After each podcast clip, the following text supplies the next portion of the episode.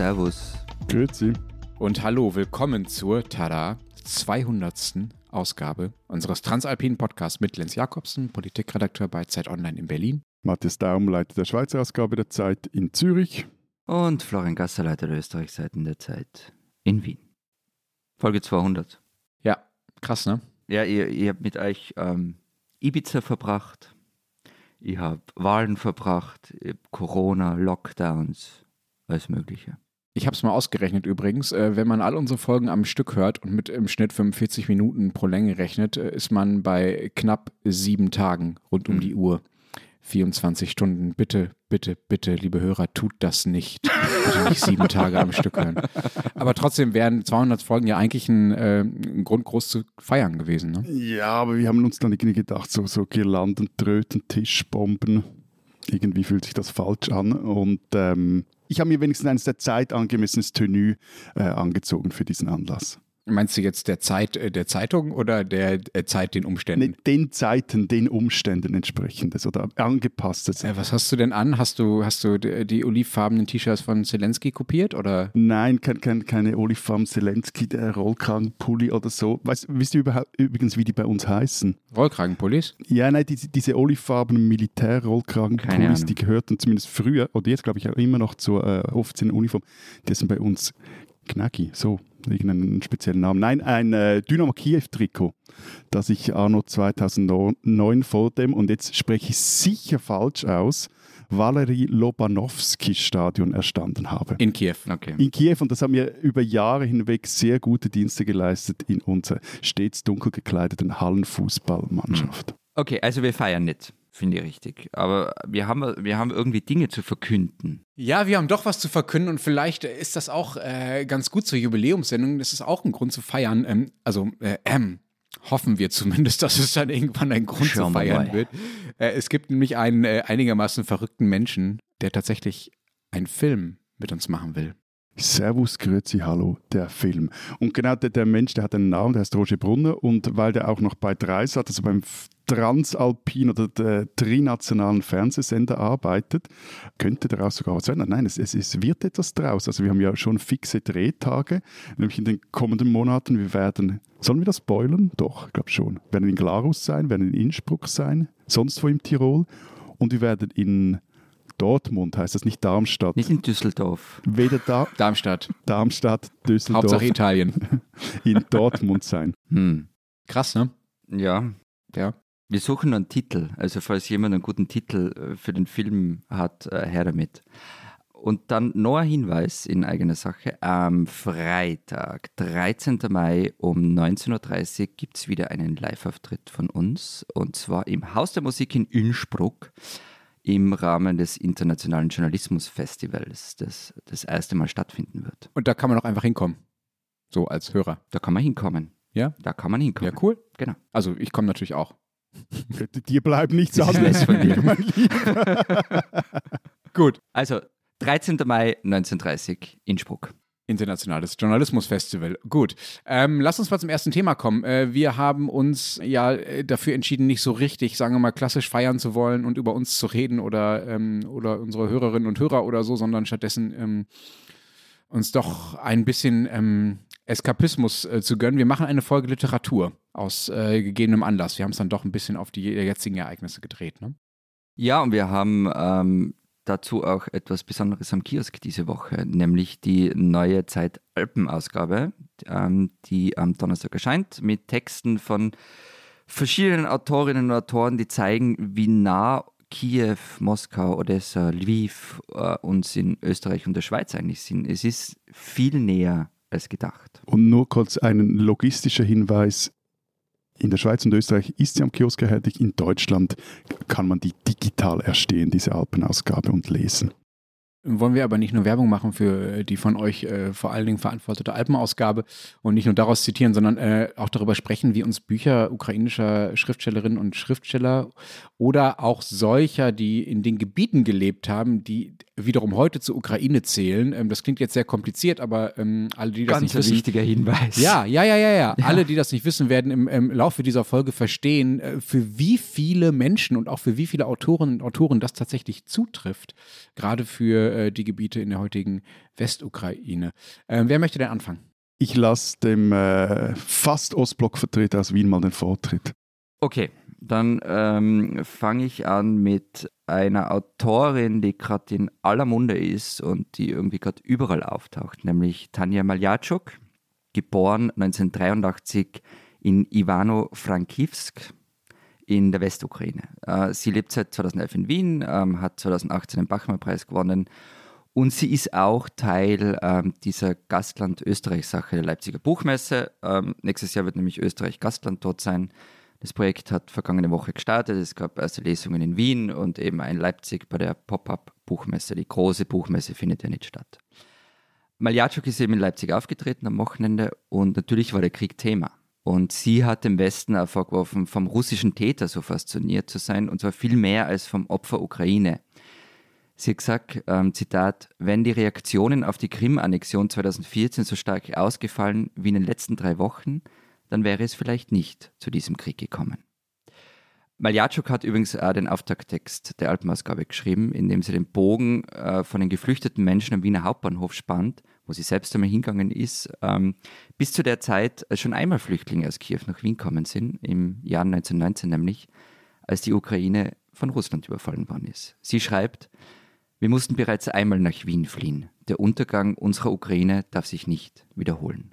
Aber sie hat ja nicht nur ähm, für euch geschrieben und äh, ist auf dieser Buchmesse, die keine Buchmesse war, in Leipzig aufgetreten, was ja wirklich ein relativ beeindruckender Auftritt gewesen äh, sein muss, zumindest berichten dass die Feuilletons hier so. Sie hat ja auch einen, einen Roman geschrieben tatsächlich, also sie macht ja auch klassische Belletristik. Ja, genau. Ähm, Blauwall der Erinnerung heißt äh, ihr, ihr berühmter Roman und der ist 2019 auf Deutsch erschienen. Und worum geht's da? Um den ukrainischen Volkshelden Vyacheslav Lipinski, der irgendwie in Vergessenheit geraten ist und an dem die Ich-Erzählerin aber Narren gefressen hat. Also Lipinski, 1882 geboren, stammt aus einer polnischen Adelsfamilie, die in der Westukraine gelebt hat.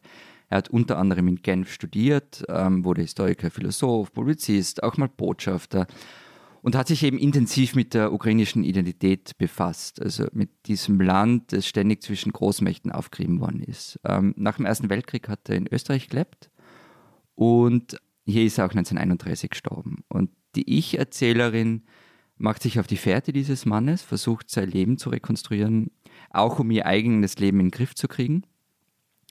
Und ich finde das Buch deshalb spannend, weil es einerseits ein toller Roman ist, ähm, der sich einfach sehr gut liest, aber auch ein Geschichtsbuch. Also man lernt wahnsinnig viel über die Ukraine und über die Verflechtungen und ja, tolles Buch ich muss mir ja immer wieder vorwerfen lassen, dass ich zu wenig Belletristik lese und auch zu Recht, aber was ich jeweils versuche in meinen Ferien und, und auf Reisen, ähm, versuche ich jeweils dem entgegenzuhalten. Sorry, ich mache jetzt das einen Bogen, bis ich äh, äh, zum Punkt komme und so war das auch 2009. Nein, das ist ja ganz was Neues. das ist ganz Neues, 200 oder? Folgen ja noch gar nicht von dir. Als 2009 meine Freundin und ich durch die Ukraine reisten. Wo du dir dieses Dress gekauft hast. Moment, Moment. Genau. Hm. Also du musst bis 2009 zurückgehen, bis du das letzte Mal im Urlaub was gelesen hast. Nein, ich muss bis 2009 zurückgehen, bis, als ich das äh, bisher letzt, einzige und letzte Mal in der Ukraine war. Okay, ich höre auf Dafür, zu spotten, ich war noch nie da, ganz nein, ehrlich. Nein, nein, schon gut. Und, und im Gepäck hatten wir äh, Michael Bulgakovs äh, der, der Meister und Margarita und äh, Everything's Illuminated von Jonathan Safran Foer. Also du hast in die Ukraine und auch in diese Sendung das Buch eines Amerikaners mitgenommen und das Buch eines Autors, den zumindest ich bisher, was aber natürlich auch meiner Ignoranz geschuldet sein kann, ähm, eher als russischen Autor abgestempelt habe, ja? Jetzt wollte ich dich gerade beschimpfen, aber jetzt hast du dich sehr schön aus der Affäre gezogen. Genau hier beginnt nämlich das Problem des Westens mit der ukrainischen Literatur. Bulgakov war nämlich äh, Ukrainer der wurde 1891 in Kiew geboren, ist, dort ist er auch aufgewachsen, das Gymnasium besucht und Medizin studiert und äh, im russischen Bürgerkrieg zuerst in der ukrainischen republikanischen Armee gedient. Dann desertierte er, wurde, glaube ich, zur Roten Armee.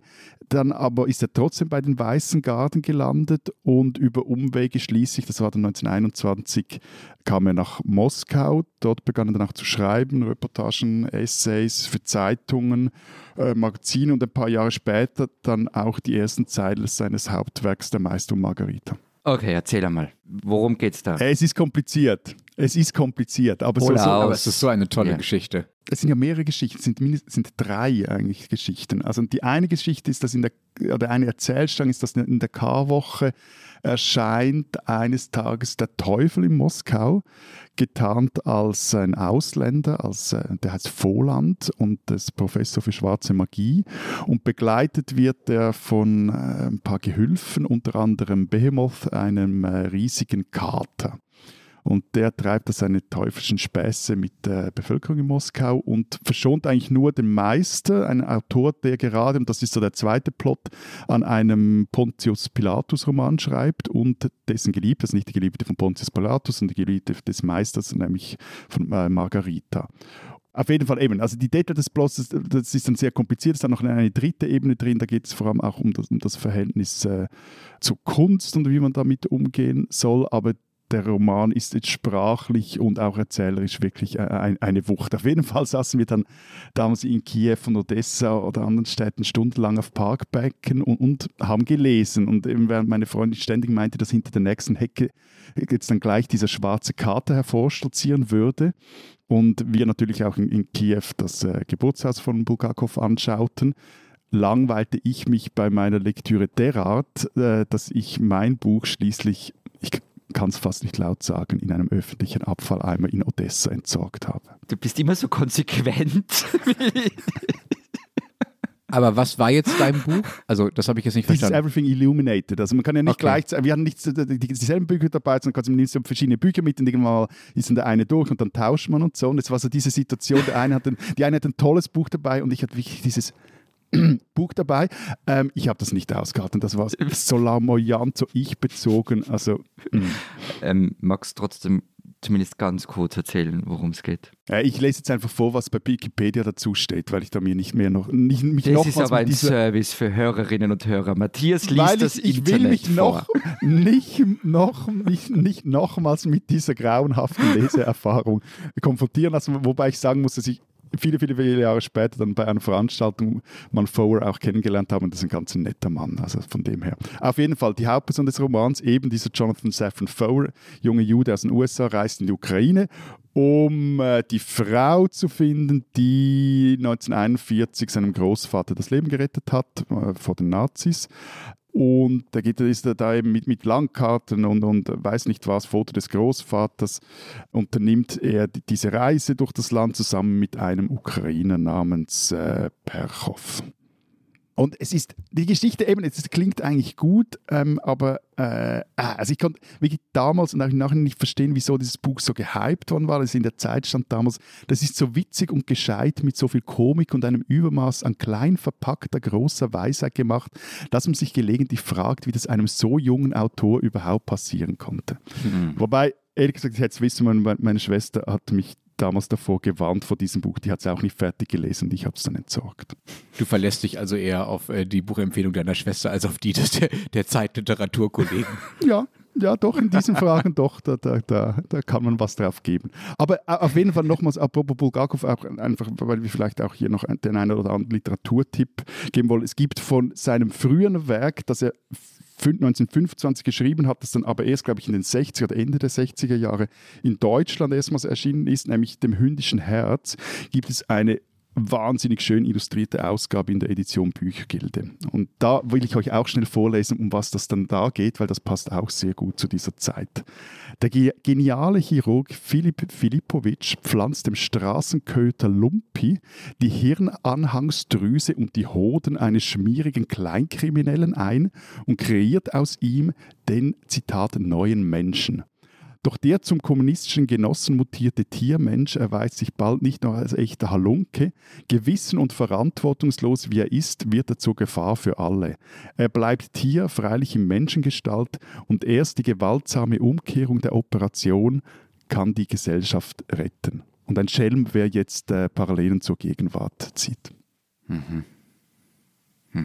Ja, also sorry, Das waren also, jetzt- das, das Ja, war ja. jetzt also recht gut. Also ich finde jetzt Straßenkörper Lumpi, Ja, alles Hirnanhangsdrüse, dabei. Hoden eines schmierigen Kleinkriminellen. Also was willst du mehr? Wie kamen die zu den Hoden des schmierigen Kleinkriminellen? Soll ich jetzt das nachschlagen und dir nachher vorlesen?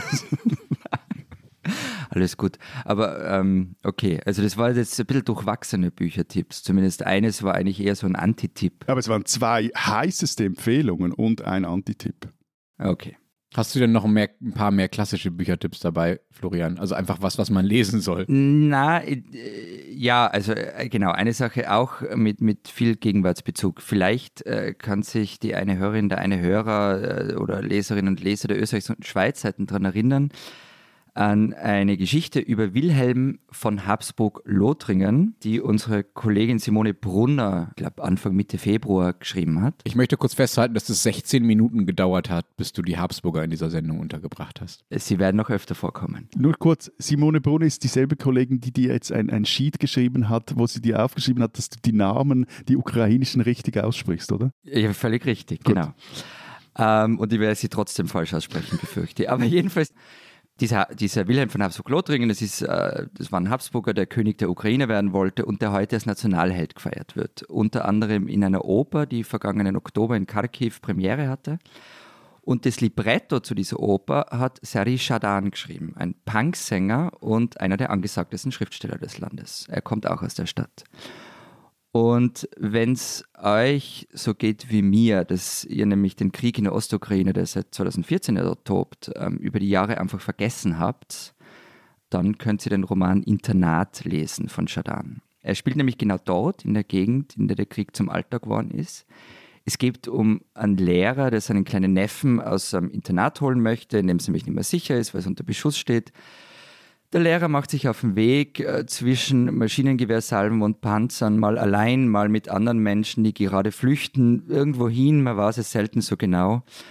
Und ähm, so brutal und deprimierend das alles klingt und auch wirklich ist, ähm, Shadan erzählt es so eindrücklich und gut und äh, gepaart an manchen Stellen mit einer Komik, dass man kurz lachen muss, sofort ein schlechtes Gewissen deswegen bekommt.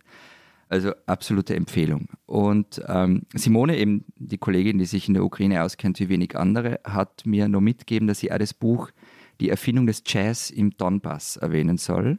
Vom gleichen Autor. Ich kenne es nicht, aber ich glaube ihr blind, wenn sie sagt, es sei super. Shadan ist übrigens noch immer in Kharkiv. Ähm, man kann ihm auf Facebook oder Twitter folgen und er postet da täglich Fotos, Videos und ähm, kurze Texte aus der Stadt. Ich, ich bin ja bei meiner Suche nach ukrainischen Autoren in meinem Büchergestell auf eine vielsagende oder viel erklärende Überraschung gestoßen. Nämlich? Stanislav Lem. Ich hätte keine Ahnung, wo ich den geografisch einordnen soll. Null. Ich hätte ihn schon Polen zugeordnet. Ja, Bauchgefühl Okay. Po- aber es ist ja auch richtig, aber es ist halt eben auch wieder falsch. Also der, der, der, der, er kommt aus Polen, äh, also Lviv, aber das gehört halt heute zu Lemberg. Na, zur Ukraine. Zur Ukraine. Äh, das ist zu Lemberg.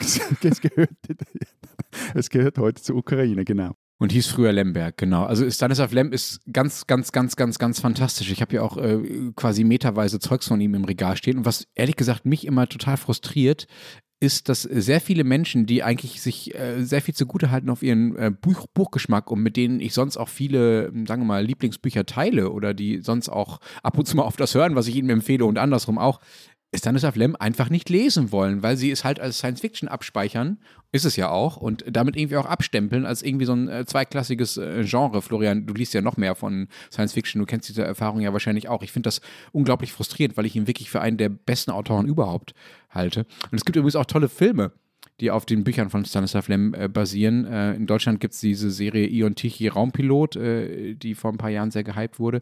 Und vor allem gibt es eine ganz großartige äh, Verfilmung von Lems Buch Solaris, auch eines seiner besten Bücher meiner Meinung nach, äh, das Andrei Tarkovsky äh, verfilmt hat, ein tatsächlich diesmal russischer Regisseur äh, für, diese, für diesen Film. Der ist, glaube ich, aus den 70er Jahren, bin ich damals, ähm, als der endlich mal im Kino lief, als Jugendlicher von Dortmund ins äh, zugegebenermaßen nicht besonders weit entfernte, aber doch immer noch äh, eine S-Bahn-Fahrt entfernte äh, Bochum-Langendreher gefahren, wo es so ein kleines Programmkino gab, um mir das alleine mit ein paar alten, komischen Menschen und Männern äh, äh, anzuschauen. Äh, also alleine als Jugendlicher ins Kino gehen, habe ich sonst nie getan, aber dafür habe ich es dann doch mal getan. Jetzt mache ich nochmals eine Schlaufe, aber äh, apropos Tarkovsky, habt ihr mal Stalker gesehen? Mhm. Nee. Das ist einer der, der irritierendsten Filme, die ich gesehen habe. Und ich weiß ehrlich gesagt gar nicht mehr, ob ich den wirklich durchgehalten habe, aber großartig. Ich wollte jetzt eigentlich was zu Stanislav Lem sagen und habe aber gerade beschlossen, es nicht zu tun, weil ich sonst in drei Sätzen bei Isaac Asimov land, ähm, dann ähm, gleich mal bei Gene Roddenberry und dann fange ich an, klingonisch zu reden. Also ich, ich, will nur damit, eigentlich will ich nur sagen, Lenz, ich bin Team Stanislav Lem. Bin da ganz bei dir. Nuknech. Vielleicht der eine Autor, auf den wir uns alle einigen können. Ja. Überhaupt das eine, worauf wir uns überhaupt einigen no, können. Bis jetzt sind wir uns noch nicht so uneins. Ja, du hast halt Bücher angepöbelt, die wir nicht gelesen haben, aber ja, kann sein. ich würde euch gerne von einem Buch erzählen, das habe ich mit Anfang 20 äh, entdeckt. Ich glaube sogar damals durch eine Rezension, eine sehr, sehr, sehr euphorische Rezension in der Zeit. Äh, auf die habe ich ja nämlich doch, zumindest damals noch manchmal gehört. Äh, lieber Matthias, deine Schwester kannte ich ja noch nicht. Und ich habe dieses Buch seitdem nicht mehr vergessen und auch immer mal wieder reingeschaut. Auch wenn ich jetzt, als ich äh, wieder quergelesen habe für diese Sendung, gemerkt habe, dass ich viel unduldsamer geworden bin mit Büchern. Also ich, mir fällt es viel heute viel schwerer, äh, Bücher durchzuhalten, die, sagen wir, ein bisschen schwieriger und ungewöhnlicher zu lesen sind. Ich glaube, wenn ich das heute zum ersten Mal in die Hand nehmen würde, hätte ich es nicht geschafft, äh, das wirklich zu Ende zu lesen und das wäre ein großer Fehler gewesen. So, jetzt sage ich nicht, worum es geht. Das Buch heißt Kult und der Autor heißt Ljubko Dereš, ist im gleichen Jahr geboren äh, wie ich und ähm, ich weiß noch, dass ich damals äh, schwer neidisch war, äh, weil er dieses Buch mit 17 Jahren geschrieben hat. Völlig unfassbar, wie jemand das schaffen kann. Ähm, ich fand das auf jeden Fall sehr beeindruckend, äh, dass, er, dass er das damals schon, schon hingekriegt hat und ich da mit Anfang 20 noch saß und es gerade mal geschafft habe, das zu lesen. Ne? Ja, ich war ein bisschen okay, größenwahnsinnig, ist okay. Ja, ja, nein, nein, nein absolut gut. okay, alles, alles aber, aber die obligate Frage, um was geht's im Buch? Äh, es geht um einen jungen Lehrer namens, auch das spreche ich sicher falsch aus, Jurko Banzai, ähm, der aus Ljev, also ne, die Stadt, von der wir jetzt schon öfters gesprochen haben, das äh, einstige, frühere Lemberg, das sowohl mal in Polen lag, als auch in Österreich, Ungarn ähm, und jetzt aber natürlich äh, in der Ukraine liegt. Ähm, also jedenfalls dieser junge äh, Lehrer ähm, kommt aus Liev in eine Kleinstadt in den Karpaten und verliebt sich dort in eine Schülerin und äh, die beiden ähm, sind beide schwer beeindruckt von der westlichen Alternativkultur, sagen wir mal der 70er Jahre, also so das, äh, was auch hier bei unserem lieben Kollegen Gasser äh, noch sehr aktiv ist, also Pink Floyd, Jimi Hendrix, Kurt Vonnegut und ähm, na, das jetzt vielleicht nicht, Florian, ähm, ein Haufen psychedelische Drogen, die sie dann nehmen in dieser kleinen Stadt in den Karpaten. Von dem wissen wir einfach nichts beim Herrn Ja, das würde aber vielleicht auch einiges erklären. Jedenfalls äh, gibt es dann in diesem Buch und in dieser kleinen Stadt noch einen äh. Ja, schweig einfach. Lass, es, lass mich einfach nicht im Kopf und Kragen reden. Es gibt dann in dieser Kleinstadt noch einen sehr unheimlichen Hausmeister beispielsweise, der äh, manchmal nachts vor Jokos, also vor der vor dem Fenster der Hauptfigur schwebt und sich als so eine Art Mephisto-hafter äh, Strippenzieher entpuppt. Es geht um äh, Dämonologie und um Dinge, die in den Kellern der Schulen passieren. Es geht um Schneisen äh, wie von Panzern oder Flugzeugen, die plötzlich in den Wäldern auftauchen. Es geht um völlig abgefahrene Albträume, um Leben und Tod natürlich und irgendwann um die Frage, ob all das, äh, was die beiden da erleben oder sich vielleicht auch nur einbilden zu erleben, überhaupt real ist. Klingt aber alles auch irgendwie ein bisschen nach äh, Stanislav Lem auf Speed. Ja, ich finde sowieso, dass wir also mit Bulgakov und Lem und äh, jetzt mit äh, Lübko Dereš, äh, es scheint da so eine Art äh, fantastische Tradition zu geben, ne? Oder zumindest so eine, in den Büchern, die wir rausgesucht haben, so eine Konstanz, äh, dass man, manche dieser Plots äh, so, eine, so einen fantastischen Einschlag haben.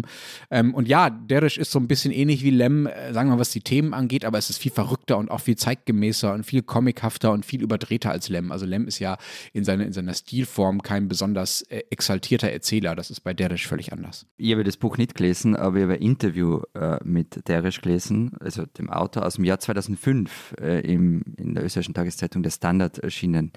Er wird da gefragt, Lief ist ihre Heimatstadt existiert noch eine spezielle Identität der Stadt, die als Lemberg ja Teil der Habsburger Monarchie war. Sorry schnell, sorry schnell, aber das ist ja auch typisch. Ja, ja, total. Das ist bei euch so, so ein Ding irgendwie. Österreichische Zeitung führt ein Interview mit, mit einem Schriftsteller, der, der aus Liev kommt und als erstes geht es um die Habsburger. Nein, es war nicht als erstes, es war weit fortgegangen. Aber egal, okay. jetzt wart seine Antwort ab. Äh, die war nämlich, Zitat, die Sache mit Habsburg und Franz Josef geht mir auf den Wecker. Ich möchte Österreich wirklich nicht beleidigen, aber Lief hat diesen Geist nicht mehr und es gibt nur sehr wenige Menschen, die diese Werte und Emotionen wiederbeleben wollen. Für mich geht das einfach nicht. Für junge Leute ist Lief nicht Teil von Österreich-Ungarn, sondern einfach Lief. Und wie du auch gerade gesagt hast, Matthias, er trifft da einen Punkt. Ähm, weil natürlich gibt es diese, äh, zumindest ein bisschen diese österreichische Vereinnahmung der Stadt. Ähm, die uns gefühlt so wahnsinnig nah ist. Und es hat auch Gründe, weil es eine ganze Reihe deutschsprachiger Autoren, ähm, die wir dann noch reden werden, die heute zu, zu unserem Kanon zählen irgendwie, die stammt von dort. Und ich habe das eigentlich jetzt alles nur erzählt, um einen Bogen zu spannen zum Autor, der aus Lviv kommt und mit Österreich wirklich gar nichts zu tun hat, nämlich Andrei Kurkov. Vielleicht gibt es ja den einen oder anderen. Ähm, das ist der mit dem Pinguin, oder? Ja, genau. Picknick auf dem Eis ist sein berühmtes Buch. Ich habe das irgendwann mal gelesen. Ich kann mich ehrlich gesagt nicht mehr gescheit daran erinnern. Ich weiß nur noch eben, dass es extrem lustig war und ständig ein Pinguin herumgewatschelt ist. Und am Wochenende habe ich ein anderes Buch von ihm gelesen. Uh, Jimi Hendrix live in Lemberg. Ha! Ich bin dir so dankbar, dass du mein Vorurteil, das ich gerade angebracht habe, jetzt auch nochmal ausdrücklich bestätigst. Also ähm, schön, dass du auch äh, dieses Thema auf Altherrenmusik äh, gedreht hast, lieber Florian. Ja, äh, you're welcome. also ich bin aber noch nicht fertig mit dem Roman, sondern ungefähr bei der Hälfte. Aber es ist richtig gut und lustig. Also es geht um die Hand von Jimi Hendrix, die irgendwie auf verschlungenen Wegen, äh, vielleicht mit Hilfe des... Entschuldigung, die Hand. Die Hand, genau. Abgetrennt, also die abgetrennte... Ja, ja, genau. Die saudi-arabisch abgetrennte Hand. Genau. Von, also so viel zu den magischen Traditionen in der ukrainischen Literatur, ne?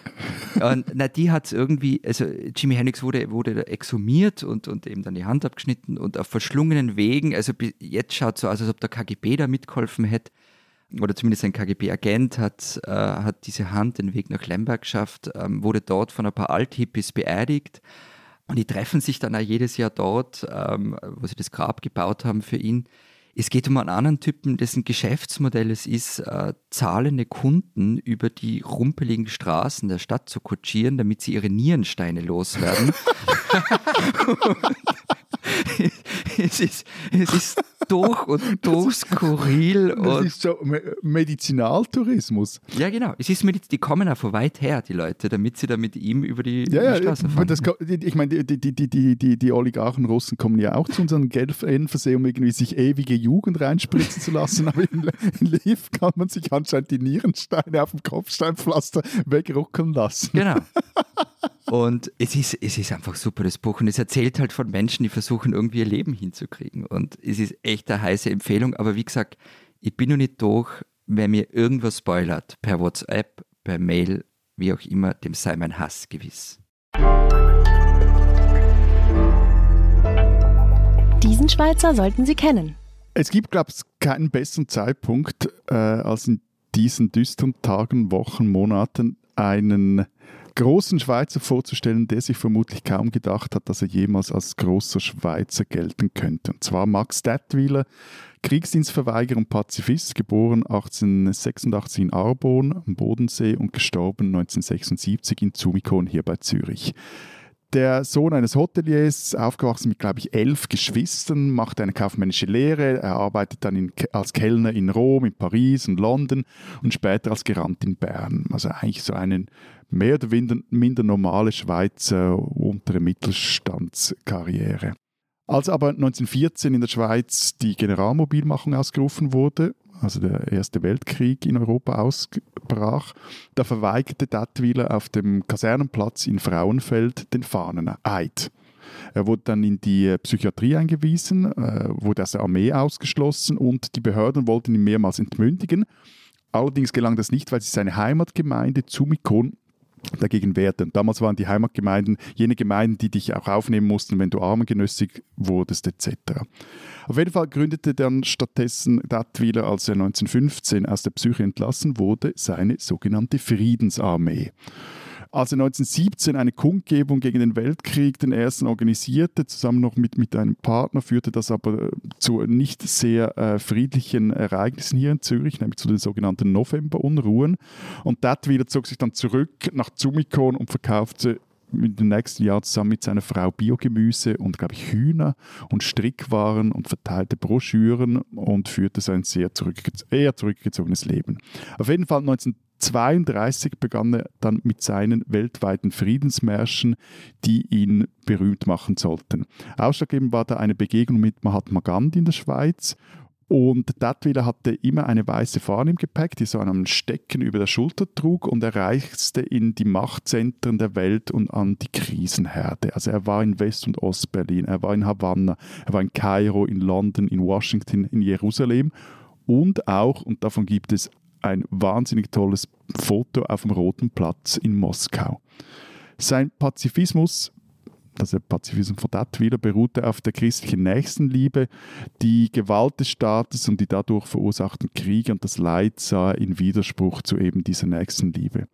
Dadwiller sagte, der Krieg beginnt wie alles andere nicht dann, wenn er äußerlich in Erscheinung tritt, durch Fabrikation von Waffen, durch Militarisierung des Volkes, sondern er hat seinen Ursprung in der Gesinnung des Menschen, die verdorben sein muss, ehe sie die Vorbereitung des Krieges erlaubt.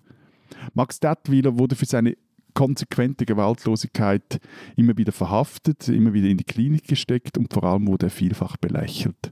Er selbst, so erzählen es Zeitgenossen, habe das jeweils mit Humor und Witz quittiert. Max Dattwiler ist ein Schweizer, den man in diesen düsteren Tagen, Wochen und Monaten kennen muss.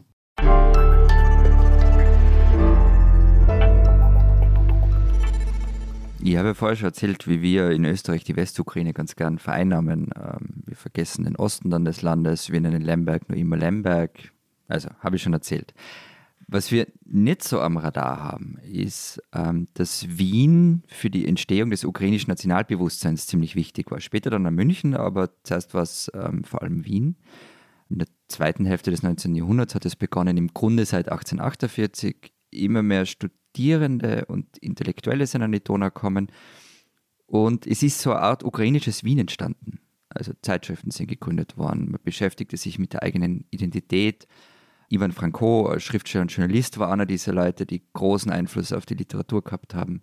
Aber auch Ola Kobylianska, eine Übersetzerin und Feministin, die sich stark in der Frauenbewegung ihrer Heimat in, in der Bukowina engagiert hat und auch in Wien gelebt hat. Von der erschien 1936 ähm, zum Beispiel der Roman Der Pöbelapostel, in dem es um die Entwicklung der ukrainischen Intelligenz ging. Und natürlich war der Roman in der Sowjetunion verboten. Und dann gibt es auch noch einen Mann, ähm, der eigentlich, dessen Name für etwas völlig anderes steht, der aus dem damaligen Lemberg stammt, in Wien lebte und auch eng mit der Herausbildung der ukrainischen Identität verwoben ist, nämlich Leopold Sacher-Masoch. Was? Wie heißt der Mensch? Leopold Sacher Masoch. Hast du dir ausgedacht, oder, den Namen? Sagt er nichts?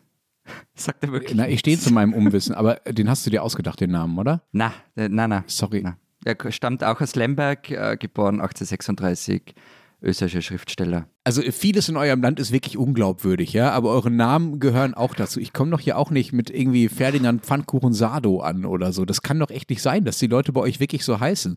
Ja, na, Masoch ist schon benannt nach Masoch. Also Machos, Masochismus ist benannt nach Mas Masoch ja. und bei Sacher Masoch ist ja vor allem interessant, also mal seine Rezeptionsgeschichte. Aber Sacher auch, also auch die Torte? Na, glaube ich nicht. Also wobei, wobei es gibt, es gibt eine Sacher Masoch-Torte. Die hat irgendwas anderes drin als die Original-Sacher-Torte. Ich kann jetzt aber nicht sagen, Und was. Die verhökern wir an Touristen, oder? Das weiß ich nicht genau. Aber auf jeden Fall, äh, bei, bei Sacher Masoch ist es vor allem interessant, eben mal seine Rezeptionsgeschichte nachzugehen. Also sein bekanntestes Werk ist die, die, die Venus im Pelz. Mhm. Ja. Mhm. ich tue jetzt einfach so, als wüsste ich, wovon ihr redet. Ist okay. Und wenn man der Venus im Pelz man etwas nachgeht, da landet man dann schnell oder irgendwann eher in New York. Und zwar bei Velvet Underground und bei Lou Reed und bei Andy Warhol. Und das geht dann in einem Bogen wieder zurück in die alte Welt, nämlich auch bei einer jungen Deutschen mit teils etwas seltsamen Weltansichten, muss man vielleicht hier auch noch sagen, die in dieser Band, also Velvet Underground, mit hat, nämlich bei Christa Pfeffken alias Nico. Darf ich da kurz einhaken? Äh, für die Leute, die nicht ganz so schnell mitkommen, ähm, also eher so meine Geschwindigkeit haben, also man landet da, weil es unter anderem ein Lied von Velvet Underground gibt, das heißt Venus in Furs, ne? Also das ist, das ist die englische Aufnahme dieser, dieses Titels. Ja, genau. Man landet übrigens auch bei Marian Faithful. Jetzt wird ja die Geschichte richtig spannend. Weil deren österreichische Mutter war die Großnichte von Leopold Sacher-Masoch. Also nur damit ich das auch mal untergebracht habe. Aber eigentlich wollte ich bei der ganzen Aktion äh, überleiten äh, zu einem. Ähm Nein, ich wollte dich eigentlich fragen, um was geht es bei Venus im Pelz? Was ist die Handlung des Buchs? Müssen wir jetzt echt Venus im Pelz zusammenfassen? Jetzt tu nicht so, als hättest du es nicht gelesen. Es hat nichts mit der Herausbildung de, des ukrainischen Nationalbewusstseins zu tun. Das Nein, es ist ein junger, der, ein junger Mann, ich sage nur so, ein junger Mann, der in einem Karpatenbad die junge und eine junge und reiche Witwe kennenlernt, von deren Schönheit und Ähnlichkeit zu einer von ihm verehrten griechischen Gottheit oder Göttin er fasziniert ist. Gut. Wie findest du jetzt den Bogen zu Josef Roth, Florian? Ähm. Es geht dann so weiter, lass mich noch stellen, es geht dann so weiter wie, oder ähnlich weiter, wie es äh, Lou Reed dann in seinem Songtext beschreibt mit Shiny, Shiny Leather. Jetzt muss ich mich kurz sammeln. Weil Lenz hat mich natürlich ertappt, wo ich hin wollte, ähm, weil, weil wir uns im Vorfeld der Sendung da ein bisschen gezankt haben, wer das darf. Okay, also ich habe das eigentlich alles erzählt mit, mit Wien und, und Lemberg und so weiter, weil ich über ansprechen wollte, den wir einfach äh, sehr gern eingemeinten. Und bei dem es eben, weil ich gemeint habe, vieles, was zum, zum Kanon unserer Literatur gehört, kommt aus der, aus der Westukraine. Und das war Josef Roth, geboren 1894 im damals habsburgischen Prodi in Ostgalizien und eben auch heute Teil der Ukraine. Du hast schon gesagt, wir haben gerangelt im Vorfeld. Florian, darf ich denn ein bisschen was zu Rot sagen vielleicht? Bitte, bitte, bitte. Also ich möchte nur festhalten, er hat bei mir um die Ecke hier in der Brigittenau gewohnt, in der Wallensteinstraße 14. Da gibt es eine Gedenktafel und manchmal sitze ich da auf einem Bankerl am Platz daneben und äh, freue mich. Also irgendwie finde ich, dass er mir gehört, aber natürlich Go for it. Ja, aber er war auch in Berlin. Also so ein Fitzel in Rot äh, habe ich auch verdient. Äh, er hat nämlich in der Potsdamer Straße hier gewohnt, äh, eine Zeit lang im Haus äh, neben seinem damaligen Haus, also da, wo er gewohnt hat, in der Wohnung, ähm, war damals eine Bäckerei. Und in dieser Bäckerei hat Roth angeblich häufig gesessen und geschrieben. Er hatte auch unter anderem seinen Roman Das Spinnennetz angefangen an einem dieser ähm, Kaffeetische. Und genau dort, äh, wo damals diese Bäckerei war, ist äh, seit vielen, vielen Jahren, es gab, zwischendurch hatte sie mal zu, jetzt ist sie wieder eröffnet worden, vor mittlerweile schon 20 20 Jahren, die Josef Roth-Diele. Das ist eine Kneipe, ähm, der, in der man nicht nur sehr gut äh, Schnitzel und Rouladen und Spätzle und solches Zeugs essen kann ähm, und die auch super gemütlich holzvertäfelt ist. Also so gemütlich, dass selbst äh, einige eurer Wiener Beizen, wenn ich das jetzt richtig ausgesprochen habe, da neidisch werden würden. Äh, die Wände hängen da tatsächlich auch voll mit Texten von Josef Roth, also hunderte von Seiten äh, mit Bildern und Porträtzeichnungen von ihm, mit Postkarten aus seiner Zeit und so weiter. Also es ist wirklich ein kleines äh, Josef Roth Museum. Man kann sogar seine Bücher dort kaufen bei den äh, sehr elegant und angemessen gekleideten, schwarz-weiß gekleideten Kellnern. Es ist wirklich ein ganz, ganz, ganz fantastischer Ort, Josef Roth-Diele in Berlin. Und gutes Bier gibt es auch.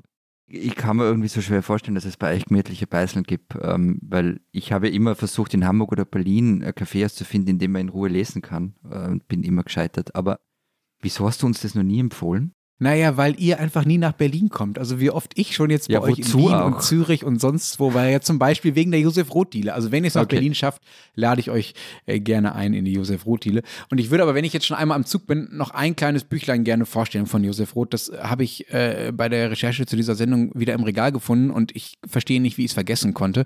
Und zwar ist das äh, ein Buch, das ist auch noch nicht so lange, noch nicht so alt, vielleicht vor zehn Jahren erschienen, äh, Reisen in die Ukraine und nach Russland mit Texten von Josef Roth. Äh, darin äh, erfährt er von Berlin über Liev, also damals Lemberg, äh, nach Moskau und dann noch viel, viel weiter in den Osten über die Wolga und so weiter. Und ich habe das 2014 äh, gelesen nach der Krim-Annexion. Als ich es jetzt wieder gelesen habe, ist mir schon wieder ständig der Mund offen stehen geblieben. Nur ein Beispiel weil das so wahnsinnig gut passt. Ein Zitat, Roth schreibt da beispielsweise, über den besonderen Charakter einer Nation, also die Ukrainer, darum geht's, ne, äh, die niemals dazu kommt, ihre eigenen Statistiken selbst anzulegen, sondern das Unglück hat, von Völkern, von denen sie regiert wird, gezählt, eingeteilt und überhaupt behandelt zu werden. In diesem Europa, in dem die möglichst große Selbstständigkeit der Nationen das oberste Prinzip der Friedensschlüsse, Gebietsteilungen und Staatengründungen war, hätte es den europäischen und amerikanischen Kennern der Geografie nicht passieren dürfen, dass ein großes Volk von 30 Millionen in mehrere nationale Minderheiten zerschlagen in verschiedenen Staaten weiterlebe. Und auch da, wer Parallelen zum Heute sieht, sieht sie richtig. Diese, diese Texte aus dem Buch, die sind ja in den 20er Jahren in der Frankfurter Zeitung erschienen. Hm. Und einen Text daraus, nämlich Lemberg, die Stadt, äh, findet man in der aktuellen Alpenmaßgabe der Zeit. Und da sind auch diese beiden fantastischen Sätze zu lesen. Es gibt Städte, in denen es nach Sauerkraut riecht. Dagegen hilft kein Barock. Und recht hat er. Super. und, und zwei Sachen noch äh, zu Rot, ähm, die ich einfach empfehlen will. Einerseits Radetzky Marsch und ich weiß, dass das äh, bei vielen so, so ein äh, bisschen nach Schullektüre klingt. Ähm, aber es ist trotzdem eines der tollsten Bücher, die je geschrieben worden sind. Und äh, ich glaube, es gibt keine bessere Beschreibung vom Untergang der Habsburger Monarchie oder von der letzten Phase der Habsburger Monarchie. Und dann noch meine liebste Kurzgeschichte von ihm, die Legende vom heiligen Trinker. Äh, dann werfe ich noch kurz Hiob hinterher. Das ist mein liebstes Buch von ihm. Das ist eine jüdische Familien- und Auswanderergeschichte letztlich, äh, die nach Bibel klingt und ja auch, also klar, religiöse Anklänge natürlich hat, aber auch unfassbar modern ist und übrigens auch zu großen Teilen, da haben wir es wieder, im damaligen Lemberg spielt. Also da beginnt. Jetzt haben wir uns ja ein paar Mal darüber gestritten oder gestritten oder darüber diskutiert oder waren auch überrascht, wem jetzt eigentlich welcher Autor gehört und vor allem in welchem Land er dann geboren wurde, etc. pp. Ähm, ich werfe da auch mal noch einen weiteren Namen rein, Gogol. Also Nikolai Wassiljewitsch Gogol, Autor von Werken wie, was mir besonders gefällt, Die Nase oder eben auch Die toten Seelen. Und auch dieser Mann war ein Ukrainer, geboren in Veliki Sorotsch. Das ist ja wirklich ein verdammt komplizierter Name. Veliki Sorotschinci. Und die Toten Seelen, die hat er unter anderem in Wöwe hier am Genfersee geschrieben und dort steht auch eine Statue von ihm. Und, äh, oder auch Anton Tschechow, der ist am Asowschen Meer geboren und in einer, und zwar in einer ukrainisch geprägten Stadt und ließ sich dann später in Moskau nieder. Und in Briefen an einen Schriftstellerkollegen beschreibt er seine, seine Liebe zur Ukraine. Und das habe ich jetzt nicht alles selber recherchiert, sondern das schreibt die Autorin Halina Petrosaniak in der aktuellen Zeit Alpen. Sie lebt äh, in, in, in Basel und hat sich viel mit dem auseinandergesetzt, so mit dieser äh, russischen Vereinnahmung von ukrainischen Autoren und ukrainischer Kultur und wie das auch im Westen und wie das in Westeuropa, auch in der Schweiz, Deutschland, Österreich vielleicht etwas weniger gemacht wird, dass eigentlich so alles, was eben östlich äh, des äh, früheren Eisernen Vorhangs äh, liegt und irgendwie russisch aussieht oder in kyrillischer Schrift geschrieben ist, dass das alles als russisch gilt und da viel zu wenig äh, differenziert wird. Also und zum Beispiel schreibt sich das auch Fyodor Dostoevsky, Wurzeln in der Ukraine hatte. Äh, sein Vater stammt aus dem Westen des Landes, die Mutter war Russin. Eben aber in der Rezeption zum Beispiel von Dostoevsky äh, sagt sie dann, dann dominiert dann eben wie eigentlich immer das Russische total und das Ukrainische verschwindet. Darf ich zu Gogol noch was sagen? Bitte. Ich habe keine Zeile jemals gelesen von ihm. Und das Einzige, was mir in den Sinn kommt, ist die New Yorker Punkband Gogol Bordello mit ukrainischen Wurzeln und die haben sich nämlich nach ihm benannt und die kann man schon anhören. Richtig cool. Ich finde es faszinierend, wie du immer wieder äh, zu Popmusik kommst. Äh, also wirklich, ist gar nicht, gar nicht äh, ketzerisch gemeint. Wobei ich da jetzt e-, etwas, das ist jetzt äh, völlig ein weit gespannter mhm. Bogen, mhm. aber irgendwo vorher fiel mal das, das, das Stichwort Pink Floyd. Ja, Lenz hat es gesagt. Ja. Genau. Und was mir in den letzten Tagen, in den letzten Tagen kam ich irgendwie darauf, wieder mal The Wall zu hören, von dem ein äh, sehr gut befreund, ein sehr guter Freund von mir mir dann geschrieben hat, Zitat, The Wall, Klammer, das ganze Album, Klammer zu, ist ein riesengroßer Haufen Scheiße. Was ich aber nicht finde, sondern ich finde, das ist auch so ein, ein Album, das man jetzt auch wieder in diesen Tagen hören kann und das auf eine unangenehme Art und Weise irgendwie passt. Nee. Ja, ich, ich doch. Äh, ich finde Dark Side of the Moon ähm, ist, ist auch super. Ähm, das höre ich gerade wieder. Aber okay. Leute, wir sind echt die Karikatur unserer selbst, wenn jetzt irgendwie drei 40-jährige Männer anfangen, äh, alte Pink Floyd-Alben zu rezensieren. Nein, aber der, der, der Punkt ist, dass The, the, Wall, ah, the, the, Wall ist für mich so diese, dieser Soundtrack von 89, 90. Und weil jetzt ja immer wieder die Rede davon ist, dass da was zurückgedreht werden könnte, etc., finde ich das interessant, dass wenn man dann diese Musik wieder hört, ich habe das sicher 15 Jahre lang nicht gehört, plötzlich so wieder da etwas aufflackert in einem drin und so Gefühle wieder hochkommen, die man damals hatte, als man das Zeugs zum ersten Mal gehört hatte in diesem Kontext. Das wollte ich eigentlich mehr sagen. Aber kommen wir zurück zur Literatur. Äh, bleiben wir lieber bei Gogol Portello. Ähm, und ähm, Tipp habe ich noch, einen, einen Buchtipp. Und ich mache es ganz kurz versprochen. Nämlich das Buch Vielleicht Esther von Katja Petrovskaya. Ganz kurz zusammengefasst. Die Autorin äh, begibt sich auf die Suche nach ihren Vorfahren und ihrer Urgroßmutter in Kiew, die eben vielleicht Esterkassen hat. Und in, im, im Laufe dieses, dieses Romans äh, führt der Weg der Autorin nach Kiew, nach Wien, nach Warschau und auch nach Mauthausen. Und es ist ähm, gar kein sehr langer Roman, ich glaube so 300 Seiten. Und es ist aber ein Epochenroman und zwar im, im allerbesten Sinne. Und auch da, wie bei Tanja Maljatschuk, lernt man wahnsinnig viel über Ukraine und auch über unser Verhältnis ähm, zu diesem Land. Die spinnen, die Deutschen. Die spinnen, die Die Österreicher. spinnen, die Schweizer. Liebe Hörerinnen und Hörer, manche von euch und Ihnen kennen wir ja schon seit vier Jahren. Andere sind neu dabei. Herzlich willkommen. Ähm, wir kriegen ja viel Rückmeldung, lange Mails, kurze WhatsApp und Sprachnachrichten. Manche hauen uns vom Hocker, wenn uns zum Beispiel jemand erzählt, ähm, wie wir die Begleitung für eine wochenlange Wanderung durch die kanadischen Wälder waren. Oder ein Hörer hat uns jetzt vor ein paar Tagen geschrieben, der hat uns erst vor kurzem entdeckt und äh, dann in der Corona-Quarantäne einfach mal alle Folgen durchgehört hat. Also das, wovon Lenz dringendst abrät. Ich hoffe, wir werden da nicht für irgendwelche Nebenwirkungen verantwortlich gemacht. Und uns übrigens noch an, äh, an Dinge erinnert, äh, die wir in alten Folgen mitgeschleppt haben. Ja. Warum ist die Schweiz so reich? Und was wurde aus Straches Hund?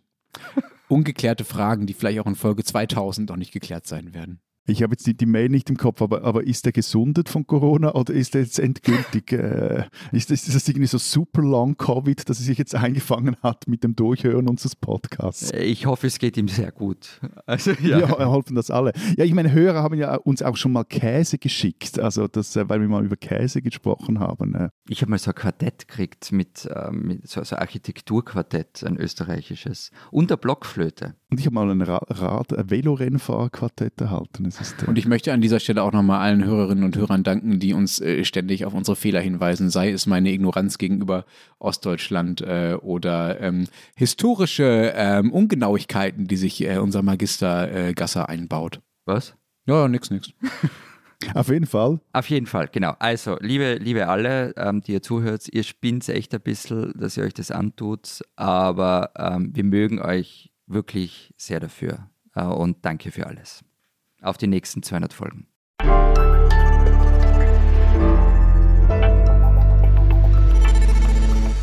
Das war's mit der 200. Podcast-Folge. Es gibt natürlich auch diese Woche wieder eine Zeit Schweiz, Zeit Österreich, in der es äh, um Literatur aus und über die Ukraine geht. Richtig? Ja, richtig. Es gibt die Zeitalpen-Ausgabe. Ein paar Sachen haben wir ja schon erwähnt. Es gibt noch einen Text von Elfriede Jelinek. Da beschreibt sie einerseits die Unvorstellbarkeit des Krieges in Europa. Sie ruft zum Spenden auf. Ähm, der Text wurde vor vergangenen Samstag bei einer Benefizveranstaltung im Wiener Volkstheater vorgelesen. Äh, Wir drucken ihn jetzt ab. Dann hat der Lukas Bärfuß für uns einen Text geschrieben, eine Ode an die Stadt Odessa, wo er erst vor ein paar Monaten wieder einmal war am Internationalen Literaturfestival. Und ich habe mit dem russischen Autor ähm, Michael Schischkin gemailt, der in Kleinlützel hier in der Schweiz wohnt und mit ihm darüber geschrieben und korrespondiert. Der seit Jahren, wenn nicht Jahrzehnten vor Putin warnt, was es mit ihm macht, dass äh, jetzt eigentlich seine Warnungen Realität wurden und äh, wie er damit umgeht, dass äh, er hier in der Schweiz ist und äh, sein Land äh, oder Teile seines Landes jetzt Krieg führen in der Ukraine. Das alles gibt's am Kiosk und natürlich digital in der Alpenausgabe äh, der Zeit. Wenn ihr wissen wollt, wenn Sie wissen wollen, was in Deutschland sonst noch so los ist, dann lesen Sie einfach den Rest der gedruckten Zeit oder Zeit online. Wir hören uns nächste Woche zur 201. Folge wieder. Bis dahin sagen wir Wir denken. Adieu. und tschüss.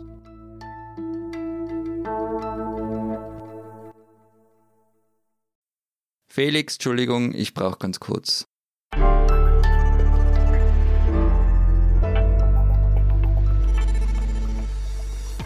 Record und 3, 2, 1. Die spinnen die Österreicher? Nein, nicht no. Das lassen wir, glaube ich, oder? Bitte. Das lassen wir. Wir verschonen dich, Florian. Alles gut. Danke. Nein, das habe ich jetzt alles schon erzählt. Okay. Das habe ich ja jetzt Also- vorgezogen. Okay, aber ist ja gut. Dann mache ich einfach weiter. Ihr hört mir einfach nicht zu. Ist richtig, ja. Okay, ich klatsche. Sorry, Felix. Felix wird viel Freude haben mit dieser Das ist eine Folge. lustige Sendung, ja. Toll. Aber also eben, und- wenn. Ah, wer? ähm, und das. das so, ich- sorry, jetzt, irgendetwas ist brutal laut. Warte. Ja, Moment. Was denn für ein Geräusch? Ich habe überhaupt nichts gehört. Es ist so, so metallisches Schneeschaufeln oder so irgendwas. Also,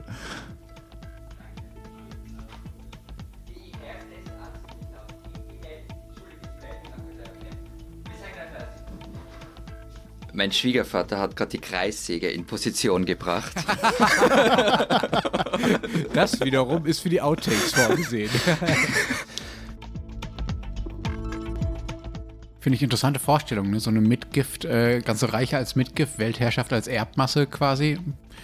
Nette Zeiten. Lenz. du bist stumm. Oh nein, ich habe mich stumm geschaltet. Und Lenz mag nimmer, offenbar. Die Glaser sind durchs Fenster eingestiegen. Wo ist das? Keine Ahnung. Ah, bei Slack geschrieben. Rechner sei abgestürzt. ja gut. Diese Onliner. Ich bin Pepper Woods und das ist mein Kollege Lenz. Felix füllt gerade den Giftschrank wieder auf. Die Habsburger sind eines der transalpinsten Themen überhaupt. Also eben, sie stammen aus der heutigen Schweiz, regierten Österreich und ein bisschen was darüber hinaus und waren jahrhundertelang römisch-deutsche Kaiser. Was wüssten mehr? Entschuldigung, jetzt habe ich mir außerdem.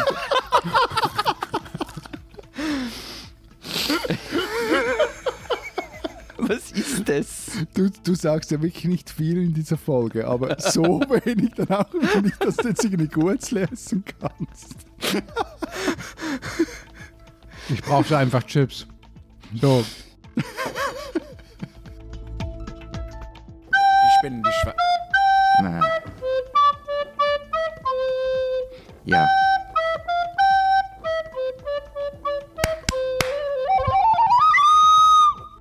Felix, das bitte rausschneiden, danke. Die Spinnen, die Schweizer. Ich hätte jetzt Schluss gemacht, weil wir Ach so, extrem weit vor, ja. vor, vorgeschritten sind. Ich hätte jetzt da einfach. Ja, nee, finde ich gut, finde ich gut, finde ich gut. Ja. Okay, dann mache ich, catch ich nochmal, dann mache ich, ähm, dann mach ich mit, den, mit den Hotels unten weiter, oder würdest du ganz Nein, ich hätte jetzt einfach Schluss gemacht mit dem Thema. Okay, super, ja, ja, ja, ja, bin ich mal dafür. Ja, super. Okay. ja, cool.